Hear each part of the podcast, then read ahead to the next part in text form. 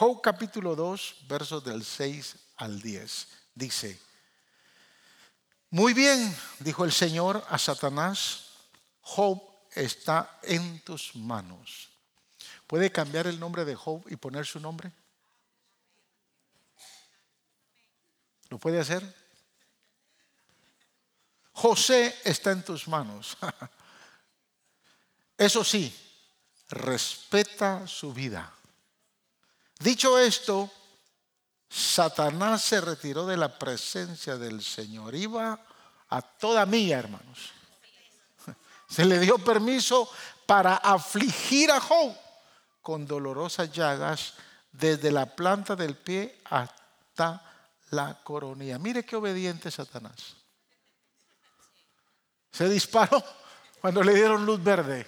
Le llevaba ganas a Job, como le lleva ganas a usted. Y Job sentado en medio de las cenizas tomó un pedazo de teja para rascarse constantemente. Su esposa le reprochó, yo quise evitar ese verso, pero no puedo. Su esposa le reprochó, ¿todavía mantienes firme tu, tu integridad? Maldice a Dios y muérete. ¿Quién quiere una mujer así, hermano? Job le dijo o le respondió, mujer, hablas como una necia. Si de Dios sabemos recibir lo bueno, ¿no sabremos recibir también lo malo? A pesar de todo esto, Job no pecó ni de palabra. Señor, te adoramos, te bendecimos. Gracias por tu palabra que nos va a ministrar en los próximos minutos abrimos nuestro corazón, abrimos nuestro entendimiento. Entendemos que tu palabra es útil para edificar, para exhortar, para consolar, para que seamos fructíferos, Señor. Por eso te pedimos que nos hables hoy a través de tu palabra. Si hay algo en nosotros que tú quieres tratar, si hay algo en nosotros que tú quieres restaurar, Hoy es el momento para que tu palabra nos hable. Nos entregamos a ti, Señor, para ser transformados por tu palabra. Espíritu Santo, usa tu palabra para hablar a nuestra vida, porque a ti te daremos siempre todo el honor, toda la gloria y toda la alabanza. Amén y amén. Tome asiento. Amados hermanos, ¿cuántos han recibido cosas buenas de Dios?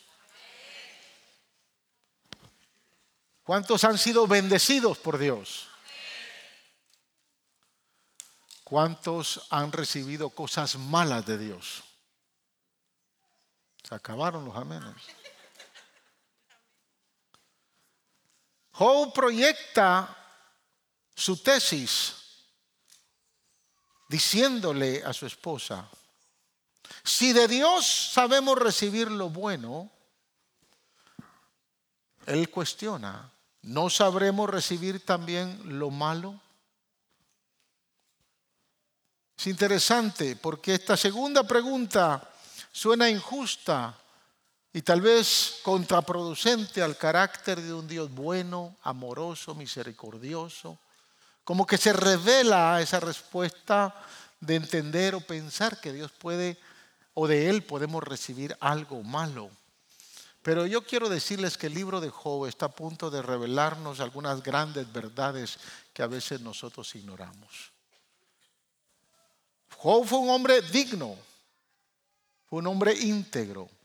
La Biblia lo señala que aunque no fue un hombre que no tenía pecado, fue un hombre sin defecto moral, apartado del mal, inocente, maduro, intachable, justo, perfecto, tranquilo, recto, derecho en su proceder, temeroso de Dios y apartado del mal.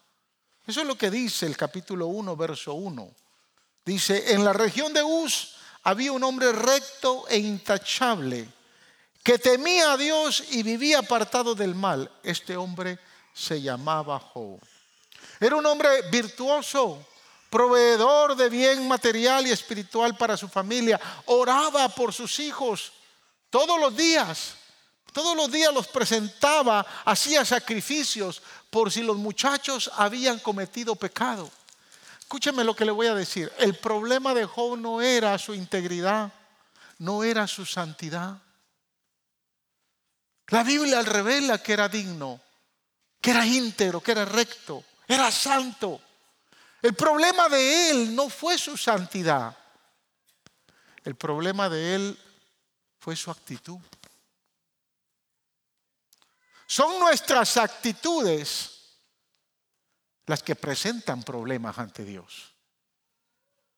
Y quiero que me escuche. Porque no es cuestión de que usted no sea santo. O sea, usted no es un ladrón. Usted no es un homicida, un delincuente, un adúltero.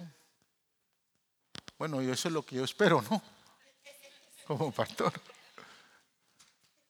Esas cuestiones son, tienen problema de carácter, de inmoralidad. ¿Sabe que lo más difícil es revelar nuestra santidad? Porque lo que opaca nuestra vida santa no es lo que no hacemos, sino lo que reflejamos con nuestras actitudes. Ser santo no es tan difícil. Ser pecador es bien difícil. ¿Sabe por qué? Porque el que no es santo, el que está, por ejemplo, adulterando, no lo va a hacer a la luz de las personas, se va a esconder. El que roba, se esconde para robar, no lo va a hacer en público. Es decir, el inmoral, el delincuente, el ladrón, el adúltero, no lo va a hacer a la luz de las personas, lo va a hacer en escondidas. Y por eso es que es difícil ser pecador, porque hay que estarse escondiendo. Si usted miente, se tiene que estar recordando de todas las mentiras que dice, porque tarde o temprano va a decir otra cosa de lo que no dijo un mes antes. Esos esposos que le están mintiendo bien a las esposas no se dan cuenta que la esposa sabe recapitular bien todo. Se lo digo por experiencia. No necesitan hacer una lista. La lista está acá. Entonces, usted no, si usted mintió dos, tres semanas después, viene con otra mentira, salió a la luz. Es el problema de Job y nuestro problema no es el problema de santidad. Porque usted es santo, usted es justo.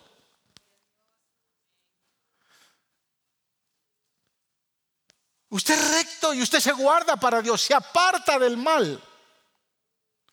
Y aunque solo venga los domingos, no hay problema. Sí, en realidad. El problema es, ¿qué es lo que está opacando? ¿Qué es lo que está sombreando nuestra vida santa? Porque eso sí es notorio todos los días de nuestra vida. Y en Job encontramos varias actitudes que no pudo superar muy fácil. Y esas actitudes lo llevaron obviamente a, pecar que después se tiene que arrepentir. Y quisiera, tal vez no en forma cronológica, estudiando el libro de Job, presentar las actitudes que opacaron la santidad de Job no en forma cronológica, sino en un orden que nos puede llevar a entender que una actitud nos lleva a la otra y la otra nos lleva a la otra y la otra nos lleva a la otra. Y se torna en una serie de actitudes que empañan nuestra santidad y que entonces la gente nos juzga desde ahí. Porque la gente no nos va a juzgar por lo que no ve, la gente nos va a juzgar por lo que ve. Y para Job ese fue un problema serio. ¿Quiere explorar esas actitudes conmigo? Me quedan 25 minutos. Vamos a ir rápido. Número uno, diga conmigo el enojo. Dígale al que está a su lado, te puedes enojar, pero no pecar. Eso es lo que dijo Pablo. Enójense, pero no pequen. Observe a Job, capítulo 15, versos 12 y 13. Este es Elifaz, que en su segundo discurso le presenta este argumento a Job. ¿Por qué te dejas llevar por el enojo? Esta segunda declaración me gusta. ¿Por qué te relampaguean los ojos? ¿Ha visto usted esa gente que se aira, que se enoja y los ojos se le ponen rojos y que se le quieren salir? ¿Los ha visto? ¿O lo han visto usted con los ojos así? También. O sea, Job está viendo, Elifaz está viendo a Job de esa manera. ¿Por qué te relampaguean los ojos? Y observe, ¿por qué desatas tu enojo contra Dios y das rienda suelta a tu boca? Como que la ira está ligado a lo que nunca debimos de haber dicho. A lo que nunca alguien debió de haber escuchado. Y que si lo decimos, después se arrepiente. Pero a veces es un poco tarde. Esta es la presentación de Elifaz en su segundo discurso. Le hace ver a Job que ha sido muy insensato porque se ha enojado contra el hombre y contra Dios.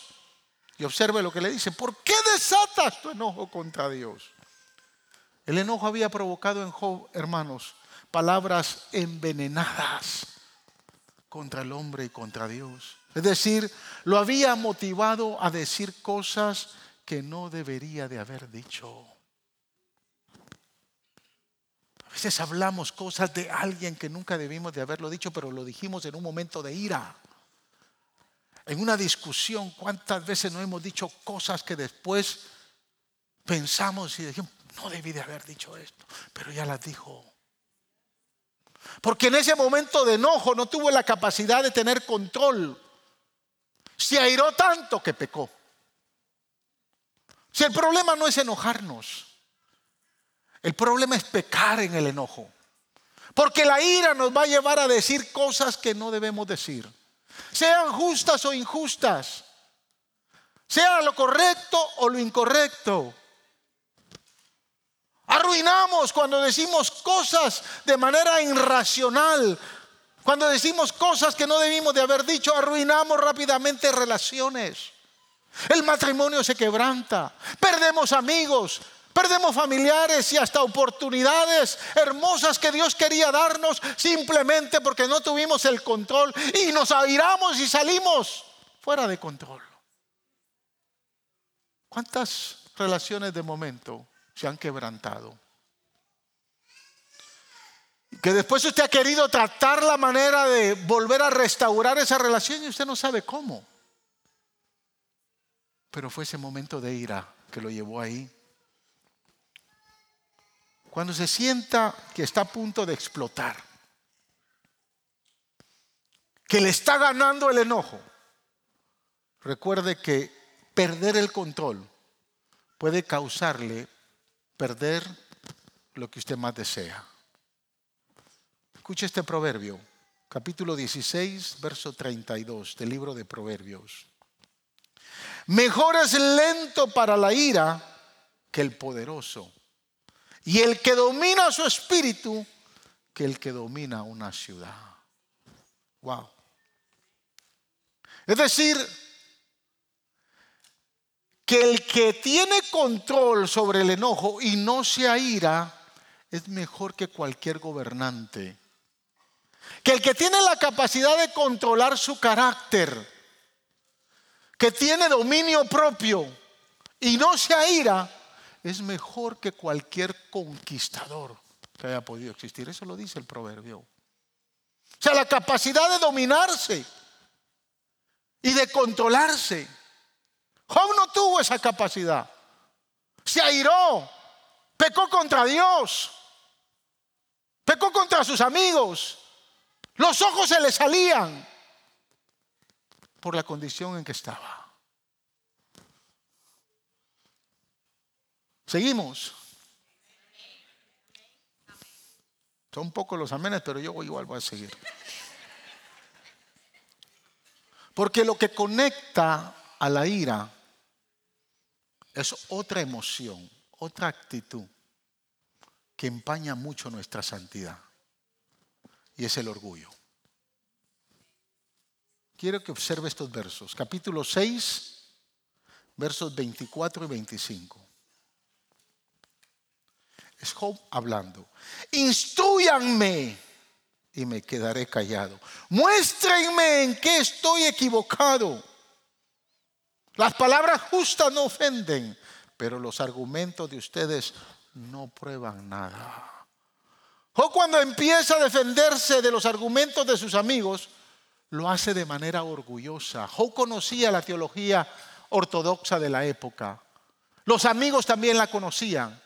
Y por ende él se está defendiendo y orgullosamente defiende su santidad. Y Dios de alguna manera le está permitiendo una prueba difícil en su vida, no por el, no por el problema de su santidad, es que realmente el carácter se revela, hermanos, en medio de la prueba. Es en medio de la prueba, es en medio de la dificultad, es cuando hablan mal de usted, es cuando lo ofenden, es cuando la situación adversa llega, es la que va a revelar realmente quién es usted. No se trata de que deje de ser santo o sea más santo. Es que esas emociones, esas actitudes, Mira, hay gente que es buena para hacer cosas, hermanos. Yo los he tenido acá y los hay. Gente que usted los ve que se esfuerzan, trabajan, son comprometidos, pero su manera de ser no les alcanza para relacionarse. Su manera de ser no les permite mantener buenas relaciones. Su manera de ser los lleva a que la gente tenga cuidado de cómo se va a relacionar con esa persona. Y es importante entender que la ira, el enojo, nos va a llevar siempre a querer orgullosamente defender nuestra causa, defender nuestra condición. Job, el orgullo por su integridad se convirtió en un pecado que tendría que afrontar más adelante, por lo cual tendría él que arrepentirse. Y esa actitud lo llevó a experimentar, hermanos, una de las pruebas y sufrimientos más terribles que cualquier ser humano haya podido experimentar sobre la tierra. Yo nunca hubiera querido estar en los zapatos de Job. Sus pruebas fueron difíciles. Job tiene reacciones a esas pruebas. Y a veces nos preguntamos, ¿por qué tengo que pasar tanto tiempo por esta prueba? Si soy una persona justa, soy recta, voy a la iglesia, diezmo, Asisto a la iglesia con regularidad. Estoy comprometido en un, en un, ministerio. ¿Por qué tengo que pasar esta situación tan dura y tan difícil? Es bien probable que Dios vaya permitiendo que cosas se gesten en el cielo con el único propósito de que Dios trate con su manera de ser. Trate con sus actitudes.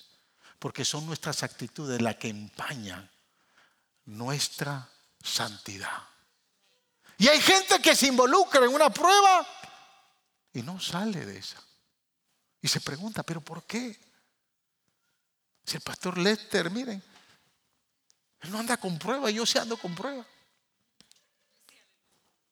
Puede ser que hay algo en su carácter que Dios está tratando. A Job la prueba le llegó, las primeras pruebas las pudo soportar fácilmente.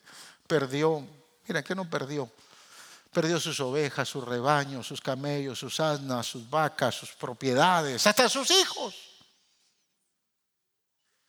A la mujer no la perdió, fue la primera que se debió haber llevado el Señor. Sí, porque usted ya ya le leí cómo reaccionó la esposa. Esta no era de faro de luz. No, ella no era de faro de luz. Aquí hay esposas lindas, hermosas, que están ahí apoyando al esposo en medio de la prueba. No te preocupes, mi amor. Yo estoy contigo. Pero no era la mujer de Job. Pero esa primera prueba él la pudo resistir sin ningún problema. Miren lo que declara en el versículo 21 y 22. Desnudo salí del vientre de mi madre y desnudo estaré cuando me vaya. El Señor me dio lo que tenía y el Señor me lo ha quitado. Alabado sea el nombre del Señor. Aleluya. Alabado sea el Señor. Porque ya no tengo nada. A pesar de todo, dice la escritura que Job no pecó. Es decir, que Job era un hombre íntegro y entendía que no podía, que lo que había tenido por bendición no era realmente porque Dios lo había favorecido tanto por su conducta, no, simplemente porque él entendía que la bendición llega, hermanos, y cuando llega hay que aprovecharla. Y la gracia de Dios se manifiesta. Pero la reacción a la siguiente prueba no fue nada igual, porque fue una prueba a su propio cuerpo. Dice la palabra que llagas malignas cubrían su cuerpo, que le producían un dolor insoportable y un olor, hermanos, intolerante. La Biblia no menciona con exactitud el tipo de enfermedad del Job, pero por, las, eh, por los síntomas que se manifiestan entendemos que un tipo de lepra se adueñó de su cuerpo. Y en esos momentos se sintió solo, desamparado. Llegó a pensar que Dios lo había abandonado. Él estaba consciente, hermanos, de que Dios lo escuchaba, pero no creía que Dios estaba dispuesto a sanarlo. Él no pensaba que Dios estaba interesado en su sanidad. Llegó a decir, ¿quién es ese que oscurece el consejo con palabras sin conocimiento? Quiero que se recuerde esa frase, porque esa frase la usa Dios después. Ese es el vocabulario de Job. ¿Quién es ese que oscurece el consejo con palabras sin conocimiento? Y más adelante dice, ¿acaso invalidarás mi juicio? ¿Me condenarás a mí para justificarte tú? En otras palabras, ¿cuál es tu problema, Dios? ¿Acaso no ha sido suficiente mi santidad, mi rectitud? ¿Por qué estoy cargando esta prueba? ¿Acaso no ha sido suficiente que vaya a la iglesia, me congrego los martes, los viernes, los domingos, doy mis diezmos, estoy al día, oro todos los días, no me emborracho, no, no ando buscando otras mujeres, no ando viendo para aquí o para allá, no miento, ni una cucaracha mato. O sea, soy justo. Hay justicia, hay santidad, me ha apartado del pecado. ¿Cuál es tu problema, Dios? Es que el problema de Job no es su santidad, el problema es su carácter. Son sus emociones, son sus actitudes que ahorita se están manifestando. No se habían manifestado porque la prueba no había llegado. Mientras la prueba no llegue, todo está bien. Nomás llega la prueba, hermanos, hasta el gato sale corriendo. Porque ¿quién nos va a tolerar? A veces nos creemos suficientemente justos para no vivir la prueba que nos ha tocado vivir. Y nos ponen aprieto. Y nuestro orgullo resalta para defender nuestra inocencia. La defendemos a capa y espada con todo mundo. Y en vez de humillarnos ante el Todopoderoso y evaluar si tenemos que pedirle perdón a alguien, si necesitamos sentarnos, evaluar, arreglar cuentas, tal vez a quienes hemos ofendido o a quien nos ha ofendido o a quien le hemos hecho mal. Ese orgullo permanece y va conectado porque el corazón está irado. Y cuando el corazón está irado y nos sentimos ofendidos, boom, viene el orgullo. Y resalta una palabra que ni siquiera tiene sentido. Pero luego aparece otra actitud, otro sentimiento que es mucho más duro. Aparece el temor. Observe lo que dice el capítulo 3, versos 25 y 26. Lo que más temía me sobrevino y lo que más me asustaba me sucedió. No encuentro paz ni sosiego, no hay reposo, sino solo agitación. Yo me pregunto, ¿en qué momento Job estuvo pensando y pensando que iba a caer en esa desgracia? ¿En qué momento Job sacó tiempo siendo tan bendecido para pensar y pensar que su, vida iba a caer en una prueba de esa manera? Pero él lo dice. Lo que más le temía, eso llegó. De repente tal vez pensó un día que todo lo que había tenido y había alcanzado se le iba a quitar. Que toda la abundancia que había llegado a sus manos ya no le iba a tener. Tal vez lo que él no pensó fue en qué tipo de prueba iba a ser puesto para ver si realmente su santidad era suficiente o si realmente sus emociones y sus actitudes se tenían que alinear a, su santidad para entonces él vencer la prueba. ¿Sabe qué es lo que yo creo, hermanos? Que las pruebas van a llegar, pero depende de nosotros si alargamos la prueba o la cortamos. Porque algo Dios tiene que tratar con nosotros. El temor llegó a Job. Y a veces cuando hablamos del temor no, no entendemos claramente qué es el temor. La Biblia tiene un concepto del temor. A mí me gustó mucho lo que dice el diccionario Webster de la lengua inglesa y define el temor de esta manera. Es una alarma y agitación causada por la expectación o realización del peligro. Es decir, el temor es el hermano mayor de la preocupación y de la ansiedad. Si usted es de los que le da mucha ansiedad, la ansiedad es temor. Es el hermano gemelo. La ansiedad es el hermano gemelo de la preocupación y del temor. De repente usted anda preocupado por algún diagnóstico. ¿Será que me van a diagnosticar esta enfermedad o me van a diagnosticar esta otra enfermedad? Y produce temor, produce ansiedad, produce estrés. Y existen cuatro tipos de, temores.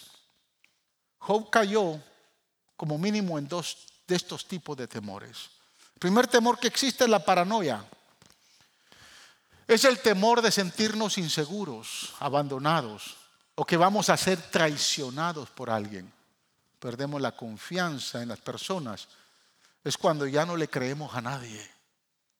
Es la paranoia. Si usted anda con la sombra de que su esposo le va a ser infiel, usted está viviendo en paranoia. Si usted está pensando que sus hijos la van a dejar y ya no se van a acordar, y usted, está viviendo un temor de paranoia. ¿Se entiende lo que estoy diciendo, hermanos? Está la fobia, segundo tipo de temor. Es el miedo de no ser valorizados, no ser queridos, no ser comprendidos. Tenemos temor de compartir, no nos creemos útiles. Son las personas que tienen una baja autoestima, no se atreven a hacer cosas porque creen que no los van a valorar. No tienen el carácter para poder saber que pueden hacerlo, pero tienen temor a que la gente se va a burlar de ellos, que no los va a aceptar, que no lo van a hacer bien. Algunos tienen temor para pararse acá.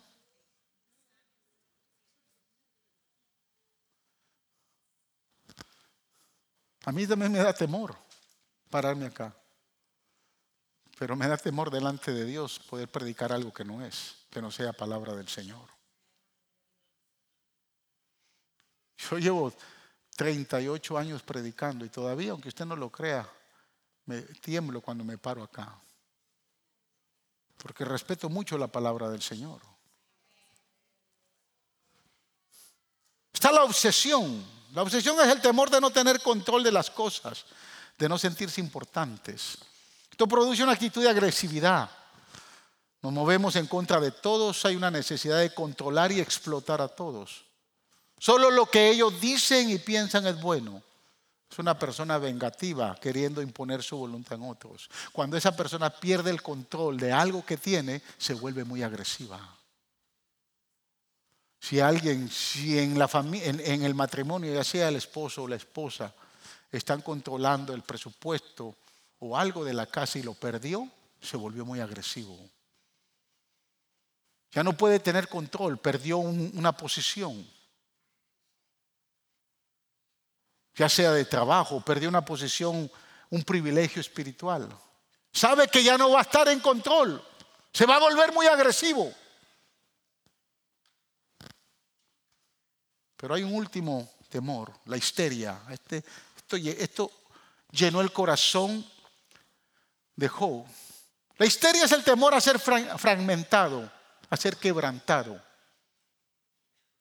especialmente en medio de una prueba. Y la persona tiene temor de perder control de sí mismo, porque está siendo quebrantado, fragmentado en pedacitos. ¿A cuántos el Señor los ha quebrantado en pedacitos? ¿Ah? ¿Sí? ¿O solo a mí? Usted se siente incapaz, inútil. Está haciendo, usted sabe que está haciendo, mire, como cuando se, cuando se, se, pica la cebolla. ¿Cuántos han picado la cebolla? Y usted está picando la cebolla, ¿verdad? Así, así se siente uno. El problema es que Dios usa el cuchillo y empieza a picar y lo hace sin anestesia. Y es cuando duele. Pero frente a esos temores, le tengo una buena noticia. Porque en la palabra, frente al temor, el Señor dice, no temas. No temas. No temas, es la expresión bíblica que se menciona más de 365 veces. No temas, hay un no temas para cada día del año, porque Dios está al frente, Dios está en control y Dios nos dice, no temas. ¿Te falló fulano? No temas. ¿Perdiste control de esto? No temas. ¿Estás angustiado por esto? No temas. No temas, dice el Señor. Pablo le dijo a Timoteo en 2 de Timoteo capítulo 1 verso 7, porque no nos ha dado Dios un espíritu de cobardía, sino de poder, de amor y de dominio propio. Y en Romanos 8, 14 y 15 Pablo dice, porque todos los que son guiados por el Espíritu de Dios son hijos de Dios y ustedes no recibieron un espíritu de nuevo que los esclavice al miedo sino el Espíritu que los adopta como hijos y les permite clamar, Abba, Padre, gloria a Dios. Que aún en medio de cualquier circunstancia tenemos la capacidad de levantar nuestras manos. ¿Sabe qué quiere decir la palabra Abba? En inglés, Abba significa daddy. En español, la palabra Abba es papi. A mí me gusta cuando mis hijos me dicen, papi. A Dios le gusta cuando usted le dice, Abba. Es una relación de confianza. Es, un, es una relación de trato con aquel que conoce y entiende mi necesidad y que sabe que tiene el poder para resolverla. Por eso es que Dios no nos ha dado un espíritu para que estemos en el miedo, sino de, de coraje, dice la palabra, de actitud buena un espíritu que nos ha adoptado para llamarle a Él Abba Padre en cualquier momento. Y que elimina todo temor. Entonces, de momento, el enojo se asocia con el orgullo. Y el orgullo nos lleva a tener temor. Pero eso encadena otra actitud que va empañando nuestra santidad, que es la culpabilidad. La cuarta actitud que observo en Job, capítulo 3, verso 1. Escuche. Después de esto, Job rompió el silencio para maldecir el día en que había nacido. Job conocía la teología ortodoxa de su época. Se hablaba que la prosperidad, mis amados hermanos, guiaba, la prosperidad guiaba a la integridad. Era el resultado de la integridad. Y que la prueba, el castigo era la retribución al pecado. Esa era la, teología de la época. Y Job lo entendía muy bien. Job nunca había pecado, no tenía pecado. No entendía entonces su castigo. Él estaba viendo que lo que estaba pasando era castigo de Dios. Pero no entendía por qué. Porque se justificaba por el nivel de santidad que tenía. Entonces él no entendía esto. Entonces empezó a buscar un culpable. Si yo no soy el culpable, alguien tiene que ser el culpable. Los cuatro sinvergüenzas que han venido a hablar conmigo no son culpables de esto. ¿A quién culpo? El día que nací. ¿Por qué nací? ¿Qué tiene que ver el 6 de agosto de 1963 con las pruebas que yo he tenido en la vida? ¿Qué tiene que ver el día de su nacimiento con su prueba? Nada. Ese día es el más glorioso. Ese día es cuando su, madre sonrió. Ese día fue cuando mamá dijo, wow, aquí está mi último bebé, tan lindo, gordito, hermoso. Dios tiene planes para él. Ese es el día de la bendición. Ese es el día de la proyección. Pero Job no ve ese día como el mejor día, sino lo ve como el peor día. Ese día nunca debió de haber existido. Porque si ese día no hubiera llegado, yo no hubiera nacido y yo no estuviera aquí sufriendo esta prueba. Job se sintió rechazado de parte de Dios. Su inseguridad lo llevaron a tener desconfianza de Dios.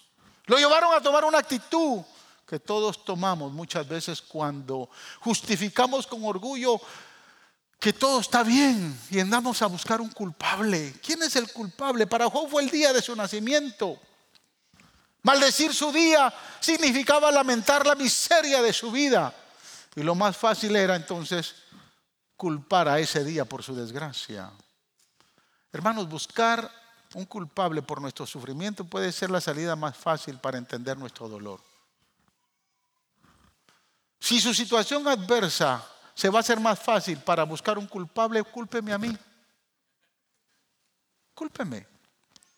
Después nos reconciliamos. Yo no tengo problema que usted me culpe, con tal que tenga la capacidad para venir a hablar después conmigo.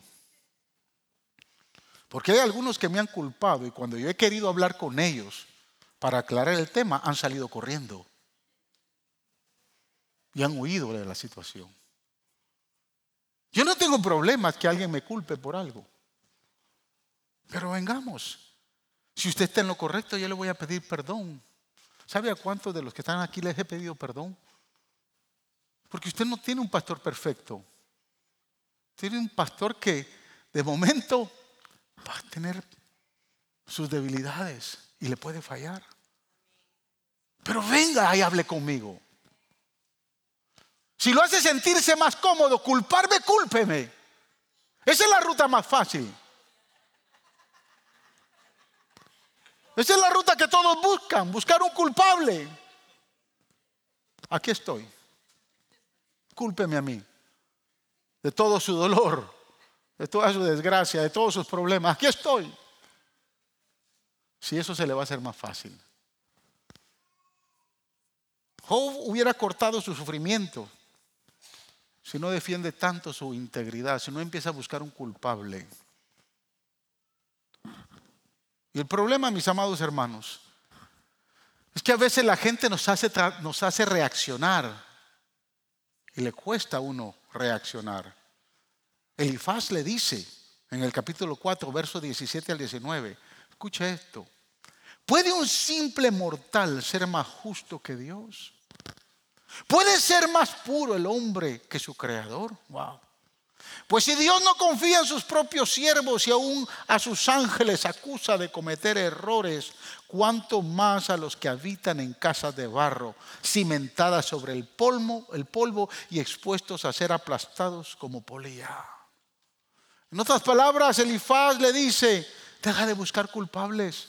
Humíate ante Dios porque ante ti ni tú ni yo somos más justos que el Creador. Ni tú ni yo somos más puros que el Creador. Tienes que darte cuenta que hay algo mal en ti. Tienes que arrepentirte.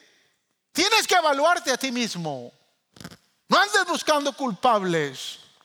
¿Quién es el culpable, hermano, de su desgracia?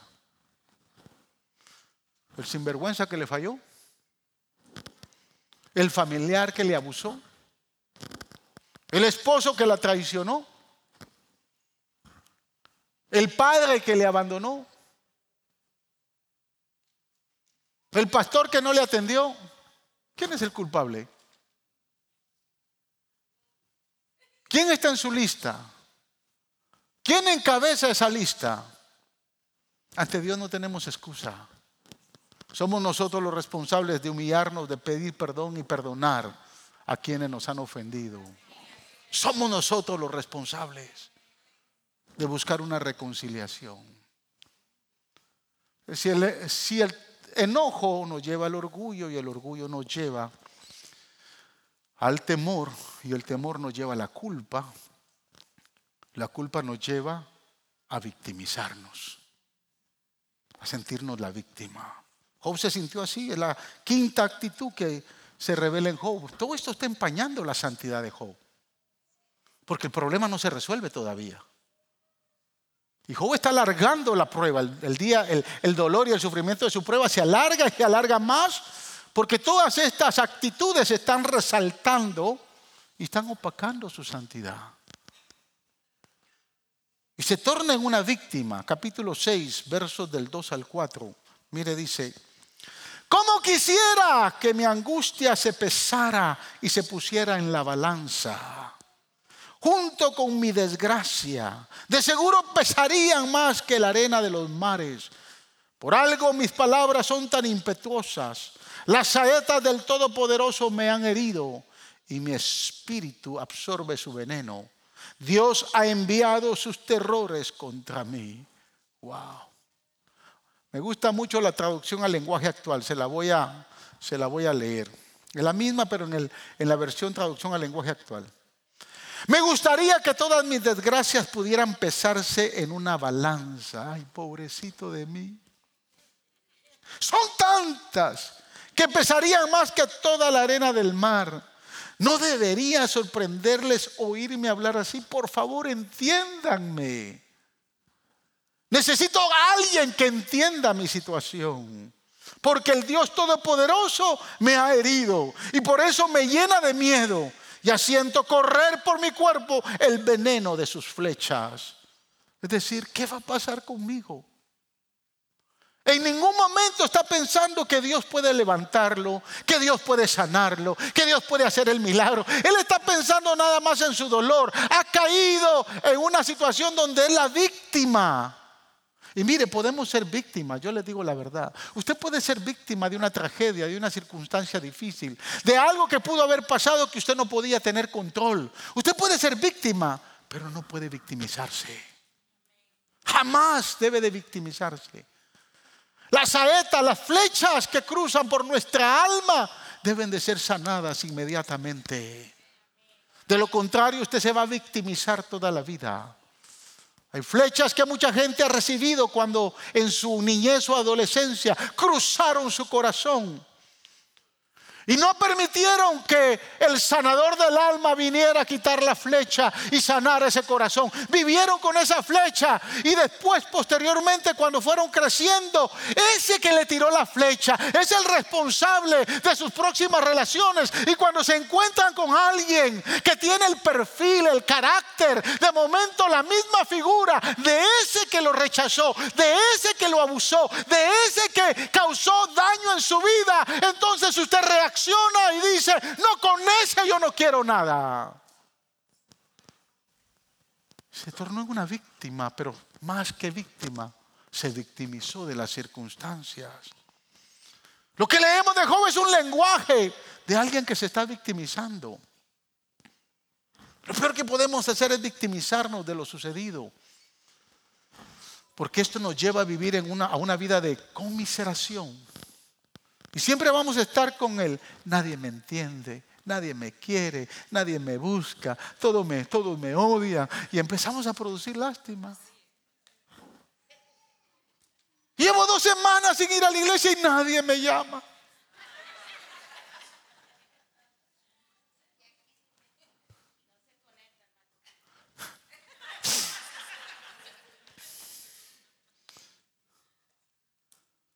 Parece que ahí en Faro de Luz yo he sido un cero a la izquierda.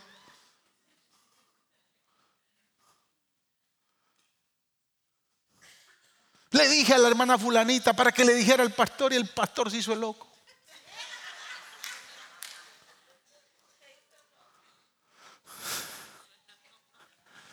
Y hay una postura de victimización.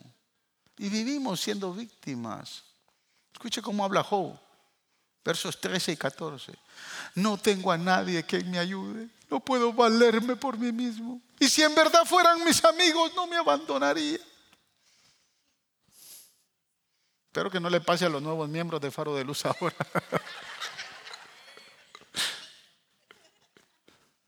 en esta condición, Job lo único que deseaba era morir.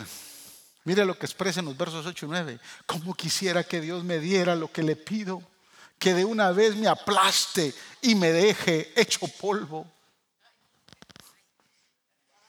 Ni siquiera deseaba que Dios lo sanara sino que terminara con su vida.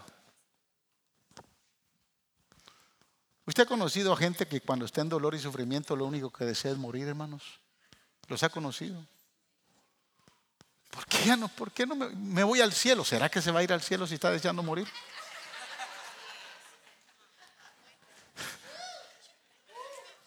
No, en serio. Y lo que no entendemos es que usted y yo nacimos para el sufrimiento. Ay, pastor, no me diga eso. No, no se lo voy a decir yo, se lo voy a decir, la Biblia se lo va a decir.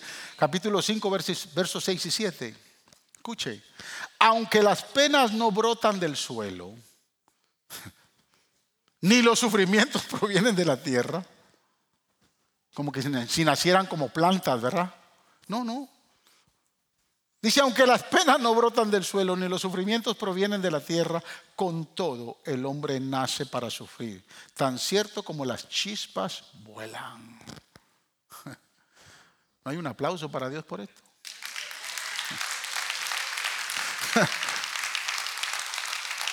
Es difícil escuchar estas palabras.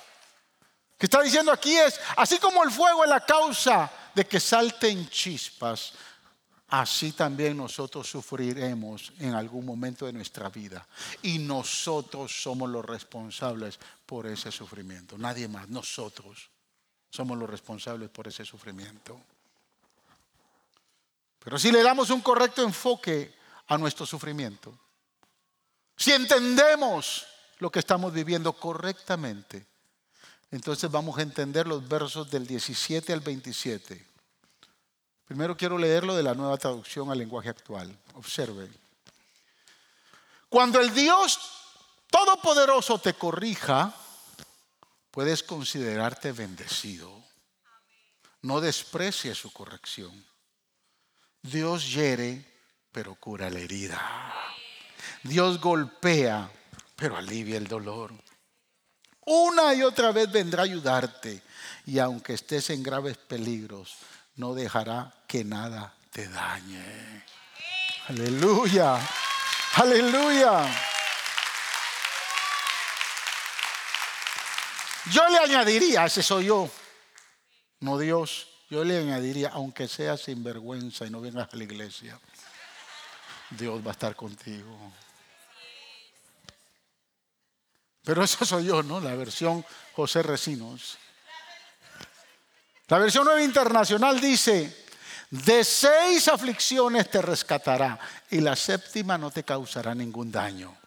Y sigue diciendo en el verso 20, en tiempos de hambre no dejará que te mueras, en tiempos de guerra no dejará que te maten. Cuando alguien te maldiga no tendrás por qué tener miedo. Esa maldición no se cumplirá en tu vida. Te reirás del hambre y de las calamidades y no tendrás por qué temer a los animales salvajes. Las piedras del campo y las bestias salvajes serán tus mejores amigos. En tu casa vivirás tranquilo. Aleluya. Y cuando cuentes tu ganado no te faltará ningún animal. Tendrás muchos hijos y muchos nietos, nacerán como la hierba del campo, serás como el trigo que madura en las espigas. No morirás antes del tiempo, sino cuando llegue el momento. Esto es un hecho comprobado. Si no presta atención, tú mismo lo podrás comprobar, dice el Señor. Aleluya. Aleluya. Gloria al Señor. Las pruebas y los sufrimientos no los está usando Dios para, para hacerlo desaparecer. Hay alguien, hay algo de nuestra actitud que Dios está tratando. No tiene que ver con que usted sea un pecador. No tiene que ver que usted se haya apartado del mal, no. Es que esas actitudes no se están alineando a su santidad y la están opacando. ¿Sabe cómo resolvió Job todo este problema? ¿Quiere escucharlo?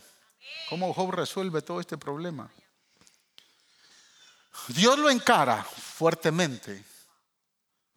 Hay 37 capítulos donde él está debatiendo, argumentando con sus, con, sus, con sus, amigos y argumentando en contra de Dios. Dios utiliza después tres capítulos para argumentar con él. Y en el último capítulo se resuelve el tema. Pero cuando Dios empieza a argumentar, el Señor le respondió a Job, capítulo 38, y le responde en medio de la tempestad. Y le pregunta las mismas palabras que yo le dije ahorita, que las tomara en cuenta. Dios usa esas mismas palabras. Y le pregunta a Job, ¿quién es este que oscurece mi consejo con palabras carentes de sentido? Prepárate ahora para hacerme frente. Yo voy a interrogarte y tú me responderás. Y empieza diciéndole, te la crees de santo, te la crees de justo, te la crees de íntegro, de buen miembro de faro de luz. ¿Te la crees la última pepsicola del desierto? Ahora contéstame esto. ¿Quién es este que oscurece mi consejo? ¿Dónde estabas tú cuando puse las bases de la tierra? Dímelo. Si de veras sabes tanto, seguramente sabes quién estableció sus dimensiones y que entendió sobre ella la cinta de medir sobre que están puestos sus cimientos, o quién puso su piedra angular, verso 10, o, cuando establecí sus límites en sus compuertas, coloqué cerrojos, capítulo, verso 12, alguna vez en tu vida le has dado órdenes a la mañana, o le has hecho saber a la aurora su lugar, verso 15, los malvados son privados de su luz y es quebrantado todo su altanero brazo. ¿Has viajado hasta la fuente del océano o recorrido los rincones del abismo? Verso 18. ¿Tienes idea de cuán ancha es la tierra? Verso 20. ¿Puedes acaso llevarlas a sus linderos? Verso 22. ¿Has llegado a visitar los depósitos de nieve y los granizos? Verso 24. ¿Qué camino lleva a donde la luz se dispersa o a donde los vientos del este se desatan sobre la tierra? Verso 27. Verso 26. Para regar regiones despobladas, desiertos donde nadie vive. Verso 29, ¿de qué vientre nace el hielo? ¿Quién da luz a las escarchas de los cielos? Verso 32, ¿puedes hacer que las constelaciones salgan al mismo tiempo? ¿Puedes guiar a la osa mayor y a la osa menor? Verso 35, ¿eres tú quien señala el curso de los rayos? ¿Acaso te responden, estamos a tus órdenes? Verso 37, ¿quién tiene sabiduría para contar las nubes? ¿Quién puede vaciar los cantos del cielo? Verso 39, cazas tú la presa para las leonas y sacias el hambre de los cachorros. Es un sinnúmero de preguntas que Job no puede responder. Ni que usted ni yo tendríamos también capacidad para responder. Versos 38 y 30, capítulos 38 y 39 es un discurso que esa conversación yo nunca la hubiera, nunca quisiera tenerla con Dios. ¿Qué llevó a Dios, perdón, a Job, a que Dios le respondiera de esa manera? No fue su santidad no fue su integridad, fue su ser, sus actitudes que apestaban delante de Dios. Fueron sus actitudes, fue ese enojo, esa ira, ese orgullo, ese temor, ese sentimiento de culpabilidad eso de victimizarse, eso era lo que Dios quería tratar con Job. Y la fue alargando y la fue alargando hasta que cuando Dios tiene que confrontarlo le presenta argumentos que él no tiene respuestas. Has contado los meses de su gestación, sabes cuándo dan a luz. Puedes mantenerlo en el surco con el arnés, irá en pos de ti, librando los valles. Es decir, un sinnúmero de preguntas. Después lo, lo hace que se confronte con el mamut un animal desconocido para nosotros. Tal vez la, teología de la época marcaba algunas pautas que de momento se habían tornado en tradiciones que Job las conocía y como Job las conocía, Dios tenía que hablar su lenguaje. Le habla del leviatán, esa serpiente, ese dragón marítimo. Le dijo, ¿conoces el leviatán? Su piel es más dura que el propio cobre. Yo trato con él, yo juego con él, le dice, le dice Dios a Job. ¿Qué te está pasando? Ubícate. Ubícate, Job. ¿Dónde estás parado? No pienses que eres algo más de lo que yo he hecho. No es tu nivel de santidad que me preocupa, son tus actitudes las que están opacando tu santidad. Son tus emociones las que yo, las que yo quiero tratar. Y Job resuelve este problema. Capítulo 42. De todo lo que Dios le ha argumentado en tres capítulos, Job le responde. Entonces le dijo al Señor, yo sé bien que tú lo puedes todo, que no es posible frustrar ninguno de tus planes. ¿Quién es este? Has preguntado, que sin conocimiento oscurece mi consejo. Escuche, reconozco que he hablado de cosas que no alcanzo a comprender, de cosas demasiado maravillosas que no me son desconocidas. Dijiste, ahora escúchame, yo voy a hablar. Yo te cuestionaré y tú me responderás. Quiero decirte, Señor, que de oídas te había oído hablar, pero ahora te veo con mis propios ojos. Por tanto, ay, ese lindo por tanto, por tanto me retracto de lo que he dicho y me arrepiento en polvo y ceniza. Pero no solo se arrepintió delante de Dios, llamó a aquellos cuates.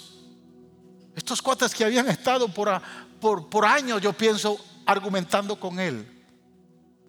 Y resuelve con ellos también su problema. Dice el verso 10. Después de haber orado Job por sus amigos, es decir, después de que Job los perdonó, les pidió perdón, se puso a cuentas, arregló con ellos el problema. Que él ora y se arrepiente, entonces, mire lo que dice. El Señor lo hizo prosperar de nuevo y le dio dos veces más de lo que antes tenía. Todos sus hermanos y hermanas y todos los que antes lo habían conocido fueron a su casa y celebraron con él un banquete. Yo me pregunto, ¿dónde estaban todos estos hermanos y hermanas cuando este estaba en miseria? ¿Dónde estaban los sinvergüenzas?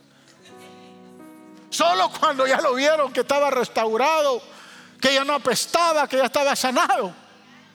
Entonces llegaron todos a celebrar. Pero así es a la gente. Usted tiene que celebrar con ellos. Porque su corazón está limpio y usted ha perdonado. Y usted los va a recibir.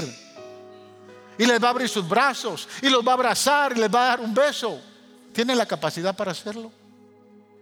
Si tiene la capacidad para hacerlo, entonces Dios le va a dar el doble y va a celebrar con usted. Mire la bendición de Job.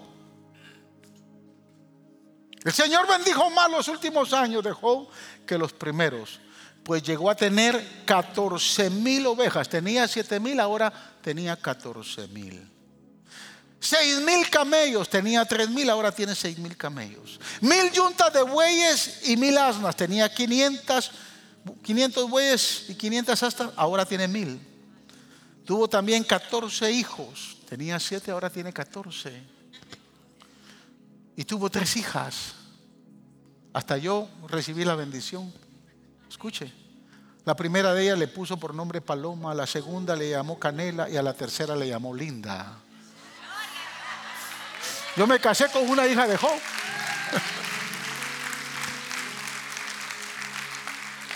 No había en todo el país mujeres tan hermosas como las hijas de Job. Su padre le dejó una herencia, lo mismo que a sus hermanos. Después de estos sucesos, Job vivió 140 años. Aleluya. Llegó a ver a sus hijos y a los hijos de sus hijos y hasta la cuarta generación, es decir, hasta los tatara tataranietos. Y disfrutó de una larga vida y murió en plena ansiedad. Aleluya. Resolvió el problema de la actitud, resolvió el problema del alma. No se trataba de su santidad porque estaba apartado del mal, porque no era delincuente. Él no fue prejuiciado ni fue sentenciado por, en su prueba por ser un ladrón o por ser un borracho o por ser un adúltero. No era santo, era íntegro. El problema iba más allá. Es el problema que a veces Dios quiere tratar con nosotros. No se trata de que usted no ame a Dios y que sea apartado del mal. Hay cosas que Dios está tratando con nosotros. ¿Quiere ponerse de pie?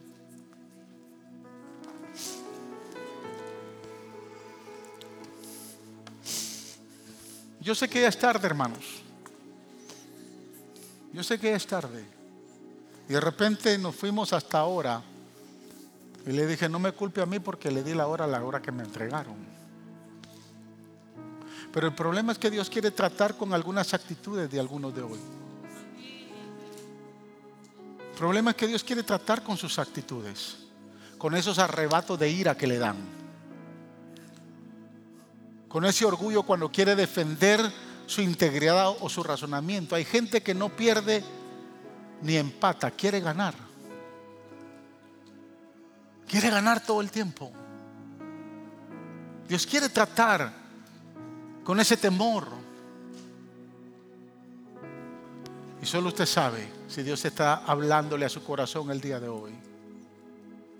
Porque hay alguna actitud que usted tiene que entregarle al Señor. No se trata de que usted sea un ladrón. Se trata de que usted sea un pecador. Se trata de que hay cosas que están opacando su santidad.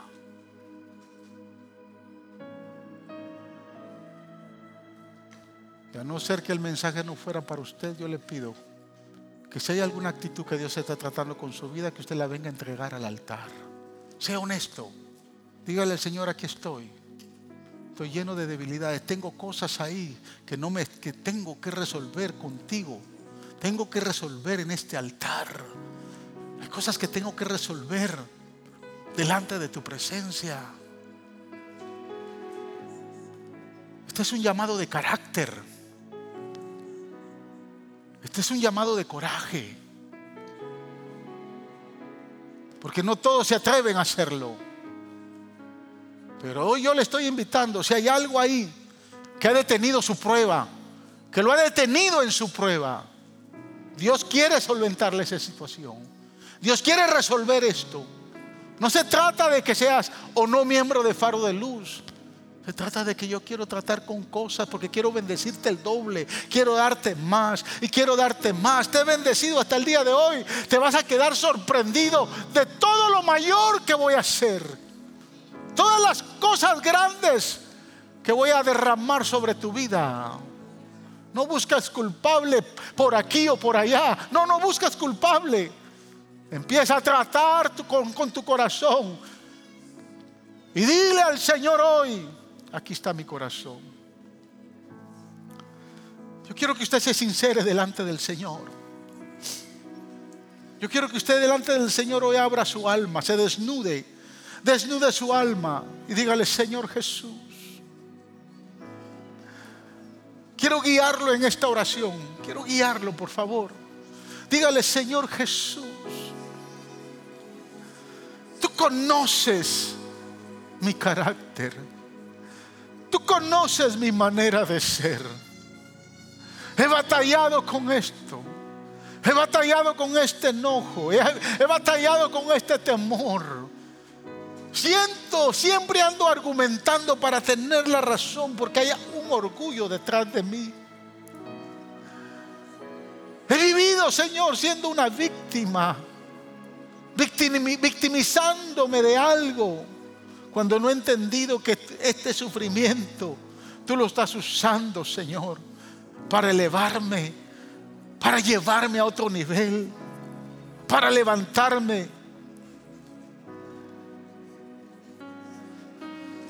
Y ahí sentado, ahí donde está usted que ha pasado el altar, abra su corazón y dígale, Señor, vengo a pedirte que me ayudes. Hoy me abro. Sana cualquier herida que esté ahí. Resuelve, Señor, conmigo. Tal vez como Job no me había dado cuenta que hay cosas que tengo que resolver en tu presencia. Y aquí estoy, Señor. Aquí estoy, Jesús.